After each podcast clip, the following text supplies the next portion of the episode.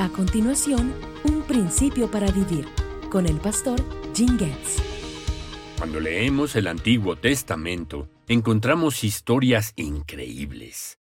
En realidad son difíciles de creer. Por ejemplo, piensa en la escena que sucedió entre los llamados líderes espirituales en el Templo de Jerusalén. Dios le dio esta visión a Ezequiel.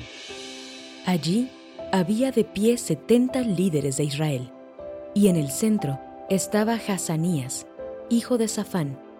Todos tenían en la mano un recipiente para quemar incienso, y de cada recipiente se elevaba una nube de incienso por encima de sus cabezas. Entonces el Señor me dijo, Hijo de hombre, ¿has visto lo que los líderes de Israel hacen con sus ídolos en los rincones oscuros? Dicen, el Señor no nos ve, Él ha abandonado nuestra tierra. Entonces el Señor agregó, ven y te mostraré pecados aún más detestables que estos. Por aborrecible que parezca, esto sucedió en el templo de Jerusalén entre los ancianos de Israel, los llamados líderes espirituales. ¡Qué trágico! Estos hombres habían sido tan impactados por el mal que estaban cometiendo pecados horribles y sin sentirse culpables.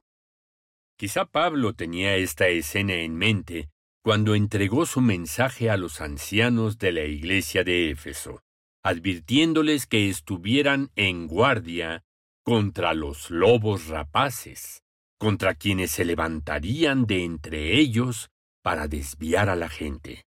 O pensaría en la visión de Ezequiel cuando Pablo escribió sus cartas pastorales a Timoteo y Tito, en las que describe las cualidades de la madurez espiritual. Pablo sabía lo devastador que es cuando hombres y mujeres que no están calificados son nombrados para el liderazgo en la iglesia. Incluso un líder fuerte, pero carnal, puede destruir la unidad entre otros líderes y finalmente a toda la Iglesia. Recordemos este principio para vivir. Todos los líderes espirituales en la Iglesia necesitan ser fieles en enseñar la palabra de Dios y ser ejemplos de santidad para toda la congregación.